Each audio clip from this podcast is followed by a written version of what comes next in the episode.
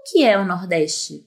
Mais do que um lugar geográfico, nove estados, 53 milhões de pessoas, o Nordeste é um lugar cultural, afetivo, histórico. É essa mistura bonita de passado, futuro, cultura e resistência.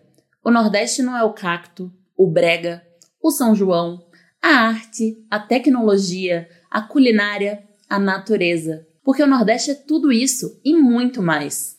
Ter orgulho vem junto com a sorte danada de ter nascido nordestina. Cada uma lida com ele de forma diferente. Há quem fica e cria raízes, há quem vai e leva o Nordeste junto, e há quem veste a bandeira de embaixadora, quem nordestiniza todos os espaços, cantando aos quatro ventos as maravilhas da região. Se vocês ainda tinham dúvida, eu faço parte desse último grupo. Sergipana, futurologista e comunicóloga, eu sou Clara Fagundes e esse é o meu novo podcast. Olá, bruxas!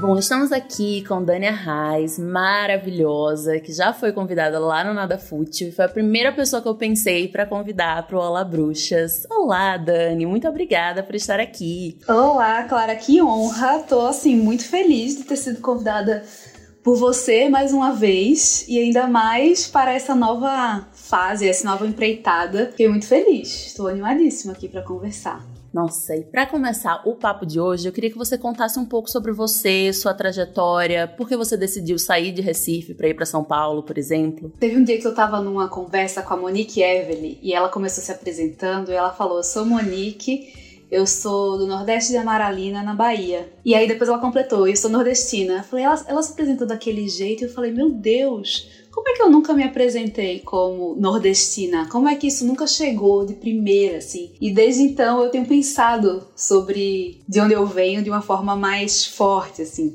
É, eu sou jornalista, sou sócia da Contente, que é uma empresa de comunicação e educação por uma vida digital mais consciente. Eu sou mãe também de um bebê de sete meses. Sou uma mulher lésbica, casada com outra mulher. Sou de Recife. Vim para São Paulo faz 15 anos eu vim para São Paulo para fazer o trainee da Folha de São Paulo. Como jornalista, eu sempre gostei muito de ler a Folha. Lá na minha casa sempre tinha a Folha e o Jornal do Brasil, do Rio, desde pequena. E eu tinha essa vontade, né, de, de desbravar, assim. Logo que eu comecei no jornalismo, eu já comecei muito na parte prática. Já comecei a fazer estágio numa ONG, depois num jornal, depois em outro.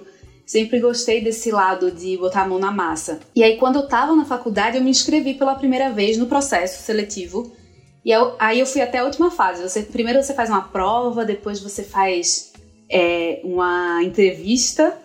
E depois, isso na época que eu fiz, né? E depois você faz uma imersão, você fazia uma imersão aqui em São Paulo, com várias palestras e tudo mais.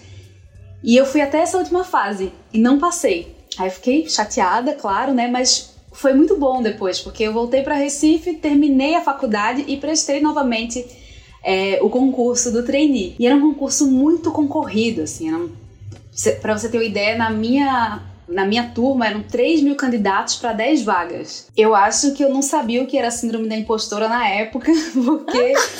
eu porque foi firme e forte. Eu fui, e assim, mas eu também. Mas eu já sabia porque eu ficava assim, meu Deus, como é que eu passei? Meu Deus, todo aquele rolê. Tipo, só fazendo um parênteses que lembra a nossa conversa do nada fútil. E aí, quando eu passei no trainee, eu recebi a notícia numa segunda e eu me mudei para São Paulo na sexta. E eu me mudei sabendo que eu, iria, eu viria para ficar, assim. Eu não me mudei para ficar os três meses do processo, sabe? Do processo do treinamento. Eu vim, vim embora. Eu já gostava de São Paulo, tinha um fascínio pela cidade, assim, eu já tinha vindo como turista algumas vezes e ficado muito encantada, assim. Ir numa loja de CDs, a Bizarre, por exemplo, e ter os CDs das bandas que eu adorava ouvir a gente é muito cringe, né? Não sei. Qual é a sua idade mesmo? 27. Não, você é menos que eu, mas eu já, né, tô mais pra frente.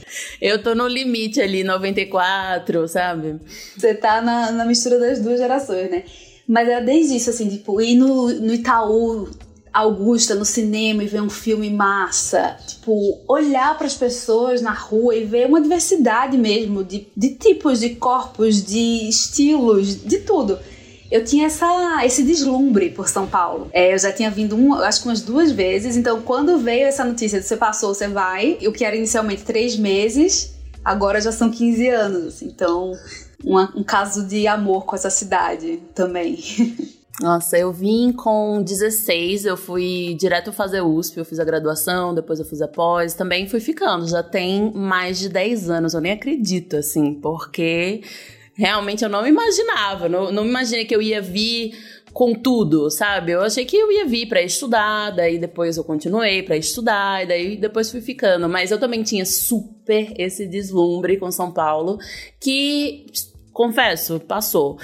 Quando eu vim, eu vim apaixonada e daí depois eu comecei a odiar, mas ainda tava no meio da graduação, não dava pra, pra simplesmente pegar minhas trouxas. E, e aí hoje a gente tem uma relação estável, sabe? Né? Nem amor, nem ódio, a gente se respeita. eu em São Paulo. Isso do e... tempo, eu me lembro que logo quando tava aqui no comecinho, alguém falou, nossa, eu moro aqui há 20 anos. E eu pensei, 20 anos? E aí a pessoa, não lembro quem era, mas ela falou assim, nossa, no instante passa. E realmente, de repente, você tá aqui e o tempo passa rápido. Você faz um monte de coisa e, sei lá, entre a paixão e a, a crise no relacionamento, você vai levando. Também tenham algumas. Também temos, né? E agora falando sobre orgulho. Você sempre teve orgulho de ser nordestina? E hoje, por que você tem esse orgulho? Eu lembro muito essa frase, orgulho de ser nordestina, uma hora virou um, um slogan de uma rede de supermercado lá em Pernambuco. Então as pessoas andavam no, com, no carro, colocava esse, esse adesivo, orgulho de ser nordestino. Eu achava que era uma coisa meio óbvia, tipo, eu sou de lá, tenho orgulho, tipo, eu nem pensava que não dava para ter orgulho. Eu acho que a gente cresce com essa noção muito forte de que a nossa cultura é muito impressionante, né? Você vai ver na literatura a gente tem João Cabral de Melo Neto, a gente tem Clarice Lispector, de certa forma. A gente tem uma potência tão foda. Você vai ver o cinema, é Aquários, é toda a cena assim que resgatou o cinema brasileiro, né, de uma forma autoral muito forte. A música nem se fala, assim, é, é de Chico Science, a Duda Beat.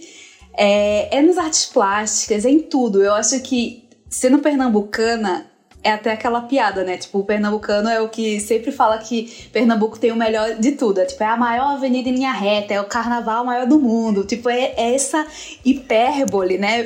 Pernambucana muito divertida, mas ela é realmente entranhada, assim. Tipo, quando você me pergunta se como é essa questão de orgulho, para mim é assim, tipo, nasceu pernambucano já é orgulho de ser pernambucano, orgulho de ser nordestina. Quando as pessoas aqui em São Paulo, né, que é a coisa que você mais ouve a vida inteira, em 15 anos, quando elas falam assim: "Nossa, mas você não perdeu seu sotaque ainda?" Eu falo: "Não quero perder, eu não quero nunca perder. Eu falo assim, eu acho maravilhoso. Eu tenho uma grande preocupação meu filho nasceu em São Paulo eu falo, meu Deus do céu, como é que eu vou fazer para esse menino falar uns oxi, para ele falar umas coisas assim, entendeu? Tipo, eu tenho que ficar indo. É, então, eu acho que a gente individualmente e entre nossos pares, o orgulho ele tá entranhado já. O que quando a gente se depara com uma, uma dificuldade, talvez, de reconhecer esse orgulho é quando a gente se depara com esse preconceito que é muito velado e muito sutil. É muito. Isso no, no, lugar que a gente ocupa, né? A gente anda com pessoas que são desse mundo da comunicação, a gente anda com a galera de, de humanas, a gente anda, como diz uma amiga minha, a galera miçangueira. tipo, a gente anda com, com muita gente para quem ser nordestino é algo muito legal. Eu tenho vários amigos aqui que passaram aí pro carnaval de, de Recife, de Olinda. E assim, eles estão completamente apaixonados. Então, assim, você só reforça essa força. Porque é isso, tipo, é uma turma. A gente vai, assim, já, já, já foi mais de 30, já foram mais de 30 pessoas pro carnaval. A gente aluga casa e fica. Então, os meus amigos paulistanos são completamente deslumbrados e apaixonados pela nossa cultura também. Então já reforça ainda mais orgulho, né? Você fala, sim, vem aqui que eu vou te mostrar o melhor carnaval do mundo mesmo. Então, eu acho que pra gente, nessa escala mais próxima, é muito orgulho. Agora, quando a gente vai e a gente se depara com, com frases absurdas, com esse lugar de como se o nordestino fosse menos, como se a gente fosse sempre exótico, que a gente andasse com a rede embaixo do braço e que a gente sentisse falta da praia todos os dias, aí vem o bode total, né? É, eu acho interessante porque a minha, a minha trajetória de orgulho foi um pouco diferente. Porque eu acho que eu sempre tive orgulho de, de ser nordestina, mais do que de ser sergipana. E eu acho que as sergipanas que me ouvem vão, vão se identificar com isso, porque houve um período em que as pessoas iam passar uma semana em São Paulo, voltavam com sotaque paulista, sabe? Eu acho que tem isso, assim, em Sergipe, de a gente ser meio, tipo, do sentido de vira-lata, vira que em Pernambuco não tem, né? Pernambuco é muito orgulhoso de, de ser Pernambuco Pernambuco, mas o meu orgulho foi crescendo conforme eu ia sofrendo preconceito. Tipo assim, eu, eu cheguei em São Paulo e para mim ser nordestina era algo como, sei lá, ter cabelo castanho, sabe? Não, não era algo que eu super pensava, nossa, sobre ser nordestina. E aí eu fui sofrendo preconceito sofrendo preconceito o, todos os dias, o tempo todo. E quanto mais isso acontecia, mais eu tinha orgulho. Que era assim, eu não acredito que tem gente que vai tentar me diminuir por uma coisa que é tão preciosa para mim, entendeu? Que é assim, que é tão maravilhosa. E hoje eu entendo que todo orgulho nasce de uma dor, né? Tipo assim, de algo que alguém tentou te diminuir, te fazer se sentir menos. Hoje o meu orgulho tá muito relacionado à história, à resistência, à nossa contribuição, né, imensurável que você citou também para arte, para literatura, para música. Então, o meu orgulho eu sinto que foi uma resposta. Estavam me falando ali é, sobre eu ter cara de ser nordestina, nossa, nordestina é burra, ah, mas você é diferente, né? Que eram coisas que eu ouvia bastante e sobre o ser fogosa. Para mim, eu ouvi muito. É, eu acho que tem a ver com o fato de eu ser mestiça, porque, por exemplo, eu, eu tenho uma amiga cearense que, que mora aqui em São Paulo também, que ela é branquinha, pequenininha, e ela não passava por essas coisas específicas que eu que eu passava, que era o tipo, ah, mas eu ouvi dizer que nordestina na cama. Nossa, mas nossa, nordestina é muito fogosa, né? Ai, você vai comprovar para mim? Eu tipo, velho, não vou. né? Então, acho que foi isso. Para mim, o, o, orgulho veio como resposta. E quando, o que é que tu lembra assim que tu já ouviu que mais machucou? A coisa que mais doeu, assim, em relação a, a preconceito, eu acho que foi na época das eleições que para mim é a pior parte, que é a parte que o preconceito vem muito literal, muito visível, foi eu tava aqui no bairro e passou um grupinho de pessoas indo pra manifestação, que era no mesmo período, com mais coxinha, menos acarajé. Ali eu me senti, eu tava sozinha, eu me senti meio nossa, será que se eles descobrirem, entendeu? de onde eu sou? Acho que foi ali, foi ali que eu me. Doeu, doeu. E para você? Gente, e assim, a gente precisa escolher entre coxinha e carajé, vamos ficar só na comida. Meu Deus do céu, que merda. Que, que, pois é, que frase muito ruim merda. que eles escolheram. Olha, falando em eleição também, eu senti. É, eu tive um. Não, não, não foi uma discussão, mas assim. Eu vi uma pessoa do meu círculo de convivência falando que era coisa de nordestino, né? Ver o hum. Haddad ganhando espaço. Que era por isso que podia ter chance porque nordestino não sabe votar e coloca uma pessoa dessas no poder. Rapaz, e essa conversa eu entre ouvi. Eu tava saindo do banho e eu ouvi.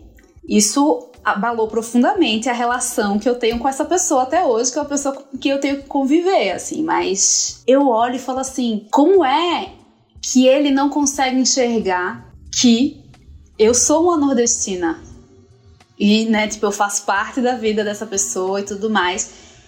E aí entra um lugar muito louco. Você falou da sua amiga é, branca e tudo mais, que eu acho que tem um lugar que é isso, assim, eu sou uma mulher branca, é quase como se eu não tivesse cara de nordestina. Que é, é tudo uma loucura. E eu já ouvi, nossa, mas tão branquinha? Eu acho que para mim, é, eu fui entendendo essas coisas como violências, né? Ou como preconceito depois. Porque sempre era desse lugar do exotismo, assim. Então, assim, eu acho que para essa pessoa, ele não. Ele me vê como essa pessoa aqui, mas ele não associa que eu sou nordestina. É como se assim, nossa, ela é ela é branca, ela mora em São Paulo, dissocia. É como se estar aqui, ter uma carreira aqui, apagasse a identidade, assim. Eu fiquei muito chateada, assim. Eu pensei em, em falar, mas evitei o desgaste. Quantas vezes a gente evita o desgaste, né? Verdade. Eu hoje em é dia verdade. não tenho vontade de evitar desgaste, não. Talvez, é, tipo, provavelmente ano que vem estarei bem tranquila em falar sobre meu voto, em falar sobre, inclusive, como o Nordeste vota bem, né? Porque Exatamente. Quem carrega o Brasil tem que agradecer. Quem carrega a democracia nas costas, desse, o que resta de democracia, assim. Então, foi forte, assim, foi, foi ruim. Vai ter um episódio só sobre preconceito, e inclusive sobre dicas anti-xenofobia, né? De coisas que as pessoas realmente falam por bem. Porque, claro, tem situações que a pessoa quer ser preconceituosa, ela quer apontar o dedo. Mas tem outras que elas juram que estão elogiando, que é isso do você é diferente, né? Tipo, ah, nordestino é burro, mas você, você é diferente. e assim, isso não é um elogio. Minha família toda é nordestina, meus amigos são nordestinos, as pessoas que eu admiro são nordestinas, né? Então. Exato. Menos. É como assim, você veio pra cá e você se sobressaiu e você é diferente mesmo. Você, com você, tudo bem. Não, isso é violento, né? Tipo, é, é, é sobre o lugar que a gente vem, sobre todo mundo ao nosso redor. E sobre a cultura que a gente acha foda pra Maravilhosa.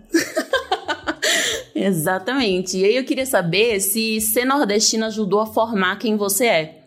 E como? Completamente, completamente. Eu acho que, inclusive, quando eu destaco isso, né, da arte, da música, da, literatura, sempre foi algo muito presente na minha casa, na minha família. É, sempre houve esse incentivo para ler, para ir para o show, para conhecer da, de onde a gente vem mesmo, assim. E eu me lembro uma vez, assim, quando, sei lá, nesses momentos de crise, que aí uma hora você fala assim, minha gente, o que é que tá acontecendo com o Brasil? Vamos, vamos embora desse lugar. Tipo, eu não tenho vontade de ir embora desse lugar, apesar de, né, desse lugar, assim. É, e aí, umas épocas eu ficava pensando assim, será que eu queria ter nascido em outro lugar? Será que eu queria ter nascido em São Paulo? Eu queria ter nascido em Londres? Será que eu queria ter nascido, sei lá, em qualquer outro lugar? E eu falava. Aí eu pensava, não tem nenhum lugar que eu queria ter nascido além de Recife, porque eu acho que tem uma mistura em Recife que eu acho muito. Eu até falei isso pra tu no vídeo, assim, eu acho que tem um elan que é muito diferente, assim, porque existe uma cultura erudita, uma cultura, né, que, que é que todo mundo conhece, mas também existe uma cultura popular que se entranha na sua vida de uma forma muito forte, assim. Um exemplo, música brega. Você cresce ouvindo o Reginaldo Rossi. Minha mãe é maior fã de Reginaldo Rossi. Tem um arrependimento que é o Reginaldo Rossi, quando ele era vivo, ele fazia umas feijoadas na sexta-feira de carnaval. E minha mãe falava: a gente tem que ir, a gente acabou não indo. E eu fico, toda vez, eu, sexta de carnaval, eu penso: queria ter ido pra feijoada Reginaldo Rossi com minha mãe. E aí, o cara canta aquela dor de cotovelo que você cresce ouvindo sua mãe ouvir. E de repente aquilo faz parte do seu repertório, assim. Tipo, eu acho que tem um lugar, pelo menos no meu círculo social e familiar, que essas culturas elas se misturam muito, mas eu vejo isso também na, nos meus amigos próximos, assim, pelo menos na minha bolha. Então, você gosta de várias coisas e, e, e, não é pelo lado exótico. Inclusive, eu, eu, eu lembro sempre disso, assim, tipo, eu adoro karaokê, inclusive saudades, talvez nunca mais iremos no karaokê, né, depois da vida da pandemia, aquele cuspe das pessoas todas um pouco alcoolizadas. Mas eu lembro muito como tem um lugar para mim no karaokê que às vezes é assim: ah, vamos lá, vamos cantar sertanejo, vamos tirar uma onda e cantar sertanejo. Eu cresci também ouvindo o sertanejo anos 90 e gosto e me emociono em vários momentos. Assim, tipo, quando meu filho nasceu, teve uma época que eu ficava cantando a música pra ele. Eu falei: o que é que tá acontecendo? Assim, tipo, uma música nada a ver. E aí tem esse lugar que você vai meio pelo pastiche, pela tiração de onda, e assim, eu não tô falando que, ai, agora todo mundo ouve o brega e fala assim, meu Deus, estou aqui ouvindo e tô sentindo tudo. Não, mas tem um lugar de olhar, não como exótico, olhar como parte de um, de um negócio que faz parte de você. Então a gente ouve, canta e gosta porque aquilo ali faz parte da gente, não é pela tiração de onda, assim. Então eu acho que tem essa mistura muito grande entre erudito popular. Eu acho que tem, tem uma mistura de realidade também. É, Recife é uma cidade muito diferente de São Paulo, no sentido de que por exemplo, eu tenho uns tios que moram num super apartamento num bairro, né, num prédio desses chiques que tem um casarão na frente, e o prédio é todo rodeado de favela. Então, assim, a a discrepância ali socioeconômica ela é muito forte. Em São Paulo, você pode morar num bairro feito que eu moro e parece que está em Miami. É uma bolha, assim, sabe? E eu acho que você crescer num lugar mais misturado te faz talvez ter consciência de que o mundo não é a sua bolha, o mundo não é seu umbigo. Então eu acho que você é confrontado com realidades muito diferentes muito cedo, realidades muito tristes também, mas que também elas conseguem tecer algum tipo de alegria. Exemplo clássico, a praia. A praia é um lugar, né, tipo, maravilhoso, todo mundo. Você cresce na praia, você cresce vendo corpos diferentes, histórias diferentes, músicas diferentes, comida, né, tipo...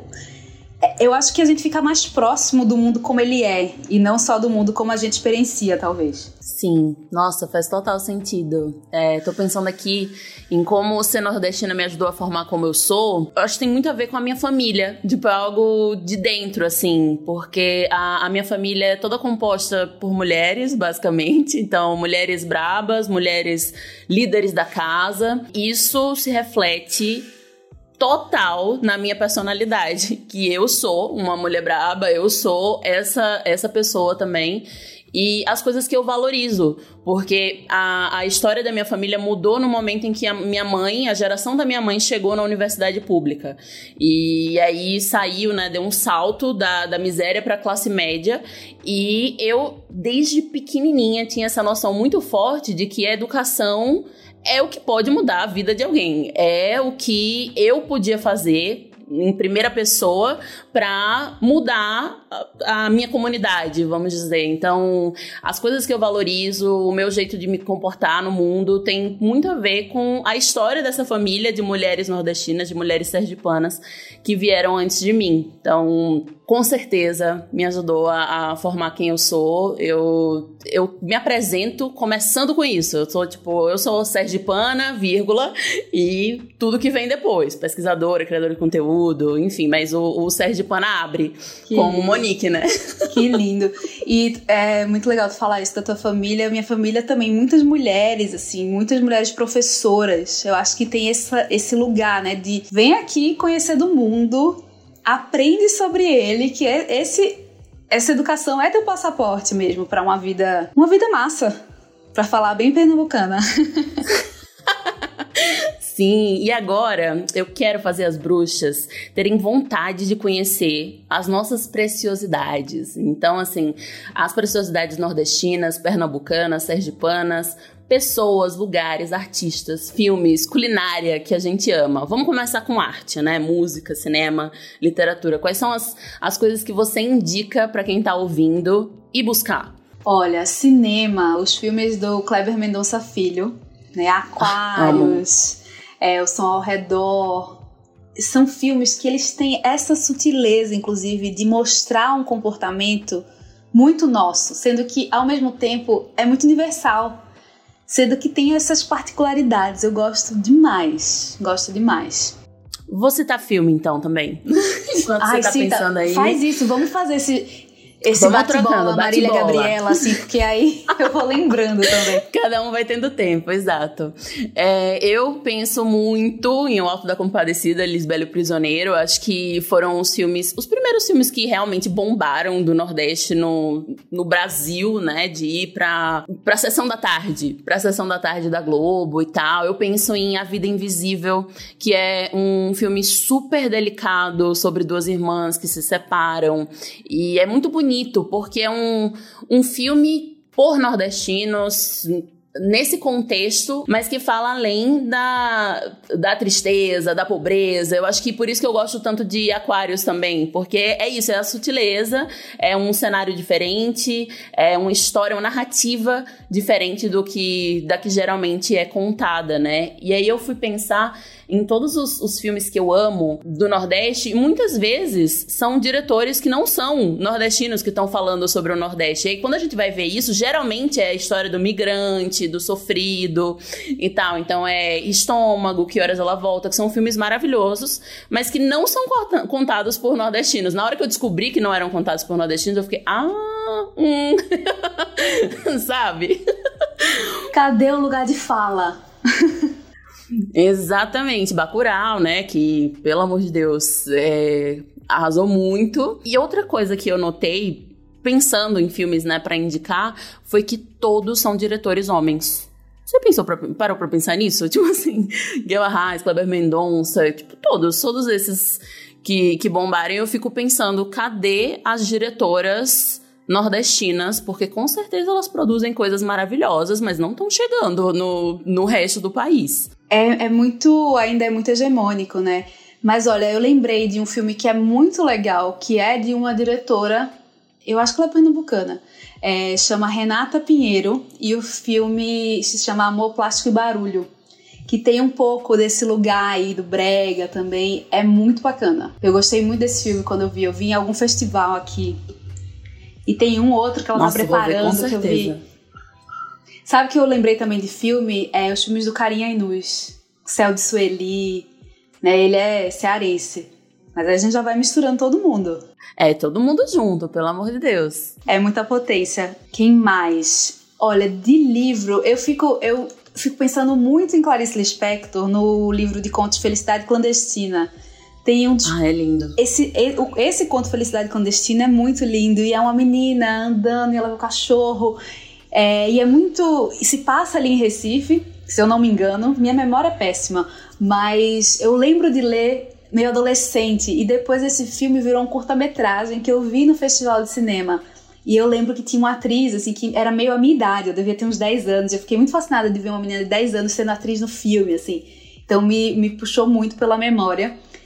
E uma outra autora maravilhosa, que eu, é, que eu acho que é baiana, radicada em Pernambuco, mas hoje em dia mora em São Paulo, Karina Burr, que também é cantora. Uhum é uma amiga muito querida, escreve maravilhosamente bem, está preparando aí um livro que eu já tive a sorte de ouvir uns trechos assim, e ela é sensacional. Ela vai lendo e você vai querendo mergulhar nessa história, assim, gosto muito dela. De livro, a primeira coisa que me vem na cabeça é Vidas Secas, de Graciliano Ramos. É, foi um livro que eu li muito novinha e eu chorei muito, muito. Eu lembro, assim, do, do sofrido por causa da, da baleia, da, da cadela que morre logo no, no meio, assim, na história. E é, esse, esse sentimento da, da seca e da família e da união entre eles. Eu é, me lembro o primeiro dele, eu lembro, claro, a Ariana Suassuna, eu dou gargalhada, gargalhada,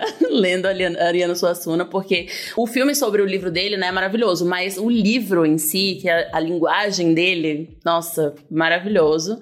E eu penso em, em uma autora muito mais antiga, que é a Nízia Floresta, que foi a, a, primeira educadora feminista do Brasil. E aí ela escreveu, ela tinha tipo 22 anos, ela já escreveu um livro sobre direitos das mulheres e, e a injustiça dos homens. Então, assim, realmente bem à frente do tempo, eu penso nela também. Eu não conheço ela, que legal. E pensando assim, mulheres, mulheres nordestinas que eu tenho orgulho de, nossa, a gente veio a gente tem a mesma origem, que maravilhosas. É, Nise da Silveira, né, que revolucionou o tratamento psiquiátrico.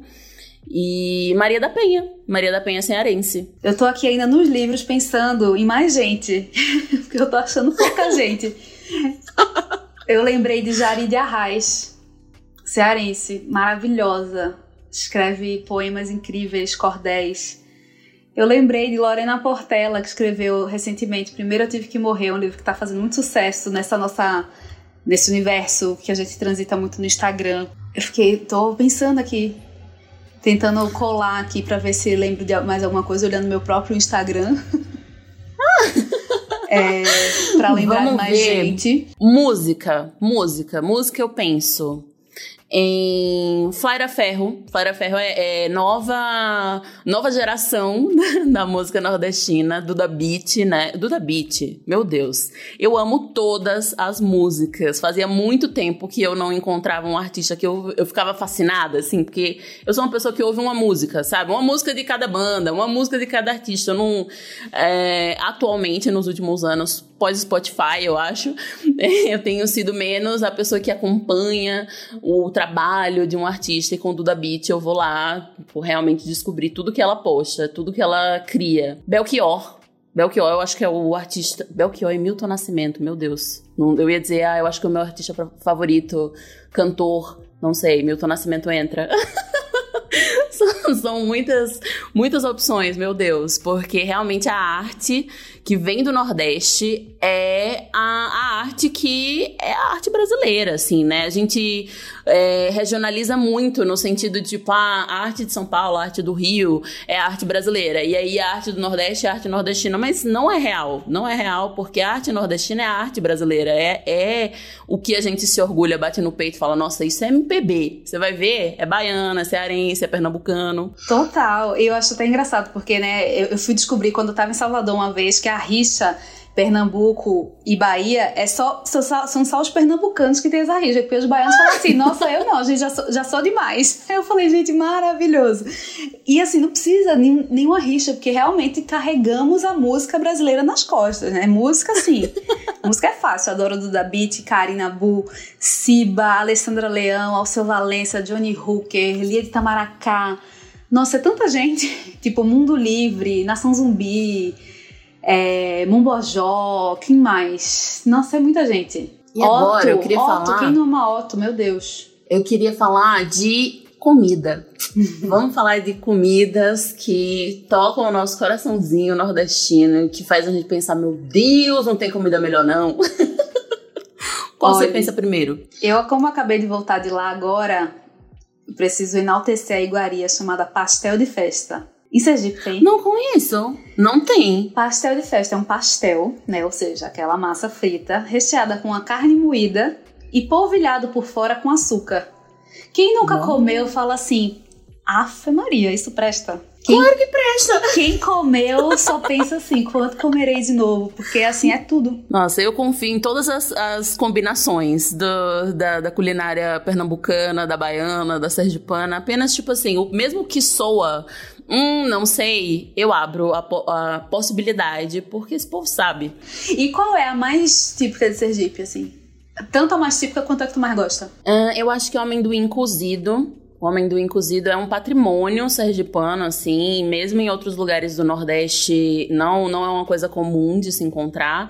E foi uma coisa que eu descobri aqui em São Paulo, que era de Sergipe, sabe? Assim, porque eu fui procurar e não tinha. Ai, meu Deus, e agora eu vou ficar sem amendoim?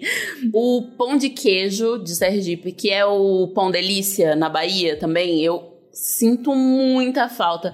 E eu sempre chamei de pão de queijo, então cheguei em São Paulo, pedi o pão de queijo e veio o pão de queijo mineiro, né? O, o outro pão de queijo. Daí eu fiquei, não, mas não é esse não, é o outro, o, o pão de queijo mesmo. ai, ai, é isso. Esses dois eu penso primeiro caranguejo, guaiamum, siri, todos esses eu penso e aqui em São Paulo eu, eu, eu sinto falta, já pesquisei várias vezes para encontrar onde, onde comer. É, ouvi uma vez que ia ter na, no CEAGESP, ia ter uma caranguejada. Eu fui, assim, tipo, eu vou hoje. Quando que vai começar? Hoje. E daí cheguei, era mal temperado, é, diferente da, da de Sergipe, voltei tão triste. Voltei com o rabinho entre as pernas. Olha, eu, eu tô, acho que eu tô no doce. Eu comi um bolo de rolo antes de começar a gente essa conversa ah, bom aqui. demais. Sabe outro que eu amo? Cartola que é a banana frita, né, coberta com queijo, ou coalho, ou queijo manteiga, e polvilhada com açúcar e canela. O povo gosta dessa mistura, eu amo. É muito bom também, cartola é maravilhoso. E dessa vez eu fui lá num restaurante que chama Arvo, e eu comi era um filé de carne de sol com um molho, um molho escuro que tinha um amendoim. Ele parecia uma coisa meio oriental. E um nhoque de, de macaxeira, eu já ia falar mandioca, que erro. Um nhoque de macaxeira e meio fritinho, assim. Rapaz, essa comida eu dei uma delirada. Eu não sei, foi. Sabe aquele dia que você come o prato, que você dá uma. Meu Deus, maravilhoso assim, foi, isso aqui, sei. Foi bom. Sei. Queria de novo, até aguei aqui. Ai, um assim foi bobó de camarão que eu comi no Donana, em Salvador. Aff, Maria, eu, eu lembro assim, chegou, é, era super barato, super barato, tipo, muita comida, porque em Salvador é meio assim, você pede quando vem um monte de coisa, e, e eu ia comendo e, e tipo, ag agradecendo por aquele momento, tipo, nossa, eu tô tão feliz de estar aqui, meu Deus, esse negócio é muito bom, socorro. É bom demais, né? Meu Deus do céu. E aí, comer é tudo e comer no Nordeste, minha gente. Olha, em Alagoas, como maçuni, em Aracaju, como um caranguejo, ganhamum, sururu. Vocês vão. Tipo, peixe. Peixe em geral. esqueça a, a carne por um pouco e vá firme e forte nos frutos do mar. Apesar de que é, carne do sol também é bem maravilhosa, né? Mas eu queria, já, já fechando esse episódio, eu queria falar sobre lugares. Lugares em Pernambuco, lugares que você já visitou no Nordeste, que as pessoas super deveriam conhecer, considerando que já já, minha gente, essa pandemia vai passar, a gente vai poder viajar e vamos manter o dinheiro aqui, entendeu? Tipo assim, né? Vamos viajar para os nossos lugares maravilhosos. Eu, eu não entendo o conceito, por exemplo, de ir para uma praia maravilhosa fora do Brasil, sendo que, sinceramente, as praias de Alagoas, as praias de Sergipe, as praias de, do Ceará são tão ou mais incríveis do que todas essas famosas fora daqui, porque além de tudo são quentinhas, né? Não é aquela água fria. Olha, uma coisa que eu nunca me acostumei é com a temperatura do mar aqui em São Paulo. Pelo amor de Deus, gente. Tipo, eu entro porque, né, a gente, quando tá perto do mar, a gente entra. Óbvio. Exato. Mas eu é, é de gelar a espinha, não consigo. E aí o povo daqui, nossa, não, hoje até tá quentinho. Eu falei, gente, quentinho é lá em Recife, aquela piscininha deliciosa. Eu acho que o, o, grande passeio é escolha qualquer praia nessa faixa de areia gigantesca, né, do Nordeste e vá ser feliz, assim, tipo, vai para Muro Alto, vai para Praia dos Carneiros, tudo em Pernambuco, ah, vai para Calhetas, vai para Serrambi, vai para Itamaracá. Itamaracá, pelo visto, tá virando um grande destino, assim, tô sabendo que várias pessoas estão indo. E eu acho muito legal também que é uma praia praia simples. Não é que é gourmetizada, entendeu? Que você vai ter lá na, na, na beira-mar um restaurante que vai. Sei lá, que as pessoas vão abrir um espumante com a, a bebida que pisca, sabe? Tipo, não, é praia. Praia a gente precisa do sol, do guarda-sol, da comida, tipo, fazendo aquele rodízio de comida, né? Você fica ali em boa viagem, você come. Uma hora você come um queijo coalho, uma hora você toma um caldinho de feijão, outra hora você pede uma caipirinha de caju com limão. Tipo, você fica ali naquele rodízio dos deuses, sendo feliz. Só isso que você precisa, não precisa exagerar em nada, assim, só estar ali é bom. Eu acho que esse é o grande programa mesmo. Lá em Recife tem a oficina de Brenan, que é um espaço super bonito, assim, que vale o passeio de turista. Também vale conhecer as pessoas que estão fazendo é, moda, por exemplo, uma moda autoral super bonita e contemporânea. É, várias vezes que eu vou em Recife, eu, eu vou lá no ateliê de Carol Falcão, que faz uns linhos maravilhosos, assim, roupa que é para durar a vida inteira, sabe? Toda vez que eu tô com uma roupa dela, primeiro eu me sinto bonita, depois eu penso, gente, essa de repente eu tô usando essa roupa várias vezes, tipo, roupa, sabe, feita por, por costureiras de lá, com toda uma cadeia bem cuidada, assim. É, tem muita coisa sendo bonita, assim, é, é sendo feita de uma forma legal. Tipo, eu acho que muitas vezes também associam, né, o, o Nordeste a essa coisa caricata, né? É o cacto, é o chapéu de cangaceiro e recentemente tivemos, né, o todo o enaltecimento desse lado do Nordeste, que por um lado foi bom, por outro, para mim só reforçou esse lugar clichê do Nordeste, sendo que o Nordeste tá fazendo uma moda incrível, tá fazendo tudo que a gente já falou, né, de, da cultura também. É, tem muita gente pensando esse Nordeste contemporâneo que é, é, conectado com não só com o Brasil inteiro, como com o mundo inteiro também. Então, vale conhecer, sabe? Nossa, eu amei você falar disso. Eu tenho um projeto para no próximo ano fazer uma pesquisa sobre os futuros do Nordeste. Tipo, qual é esse Nordeste contemporâneo? Quem são essas pessoas que estão levando a região para frente? Porque eu também acho isso. Eu acho que, inclusive, os próprios nordestinos muitas vezes reforçam essa ideia do Nordeste como a seca, como uma, uma estrutura que é unidimensional, né? Tipo, não tem, não tem complexidade, não tem tantas nuances como a gente conhece. A gente sabe que o Nordeste é muito mais, né? Por exemplo, falando em lugares, você pode ir para Lençóis, que é um, um tipo de destino, um tipo de natureza, ou você pode ir para em Sergipe tem os canyons que é uma, uma visão que você só vai ter lá, assim, são os canyons navegáveis. É lindíssimo e é diferente, é tão único, assim, você tem aquela sensação de, tipo, isso aqui eu só poderia estar tá vivendo aqui, especificamente. Lá em Sergipe também tem algumas praias que colocaram uns bares que fica, quando a maré sobe, você fica dentro da água. Daí você fica, tipo, comendo, bebendo, com a água até assim, a sua barriga, é, que é a Crua do Goré, a Ilha dos Namorados. É, em Sergipe também tem a Serra de Itabaiana, então seu rolê é trilha, seu rolê é cachoeira, tem também, entendeu? tem rio, tem tudo. E aí eu penso também, como eu já fui muitas vezes para Alagoas, que é pertinho, muito fácil de chegar, eu sempre penso em São Miguel dos Milagres também também, Barra de São Miguel, que são as praias em Alagoas, meu Deus do céu. Só se atentem à tábua de marés para pegar a maré baixa, para pegar sem onda, para pegar piscininha porque realmente eu passo o meu tempo aqui em São Paulo planejando a próxima vez, a próxima, próxima viagem que eu vou para os meus lados. Eu quero conhecer Sergipe com você, me leva.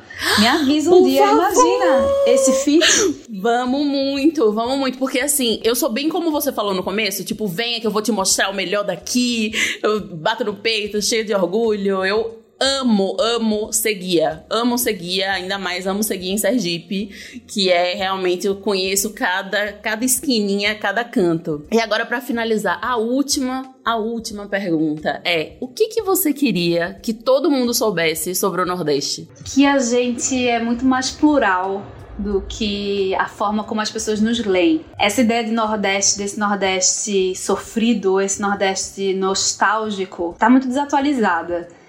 É, o Nordeste é um polo de tantas coisas, porque a gente falou muito aqui de cultura, né? Fala de, é, de comida, de cultura, de moda, mas assim, Pernambuco é um super polo tecnológico, por exemplo. É, a Bahia também é, tipo, tem muita inteligência sendo cultivada ali. Então, se você quiser vir com seu preconceitinho disfarçado, tipo, isso é tão antigo, isso é tão. é tão bobo, assim, talvez você, quem, quem passa por isso está perdendo a oportunidade de conhecer muito mais do Brasil. O Brasil é muito maior que São Paulo, apesar de São Paulo concentrar tanto do Brasil.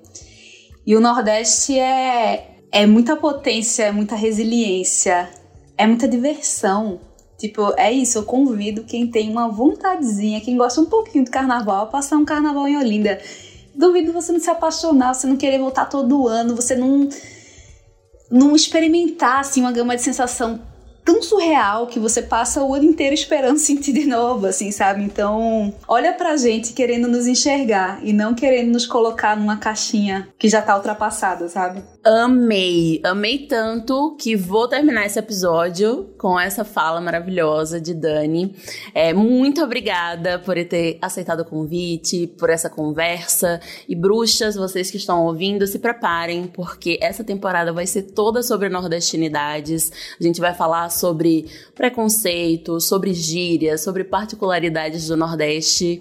E toda semana, toda sexta-feira, sigam lá o arroba olabruxas e arroba Dani Arraes também, né, Dani? E se despeça aqui das bruxas. Olha, um prazer enorme. Toda vez que eu converso com você, eu fico assim, a gente é muito amiga já. A gente só não se encontrou ainda, né, pandemia e tudo mais, mas assim, é muito legal conversar com você. Que mulherão da porra, que orgulho é, de ver seu trabalho, que orgulho de ver você nordestina alavancando essa conversa, assim. Como é bom, como é bom, é isso. Do mesmo jeito que naquele dia a Monique me fez pensar, meu Deus, esse nordestina vem vem assim, assim que eu começo a me apresentar. Eu acho que você vai fazer muita gente pensar com muito orgulho sobre esse lugar, né? Então, obrigada pelo seu trabalho e um prazer. Obrigada a todo mundo que ouviu. Espero que vocês tenham gostado, que a gente fique em contato, converse muito mais. Muito, muito obrigada, foi uma delícia. E não vejo a Ai, hora da tour, viu? Chame suas bruxas aí no mundo pós-pandemia, todo mundo vacinado. Organiza essa excursão aí, porque assim, vai ser Eu foda. amo isso é tudo. Conto com você, hein? Fazendo parte pra conhecer Sergipe também. Nossa, eu quero muito. Acho uma falha não conhecer até hoje. Mas é isso, estou preparada para no futuro botar meu dinheiro lá no nosso Nordeste. Arrasou. Um beijo e até a próxima sexta.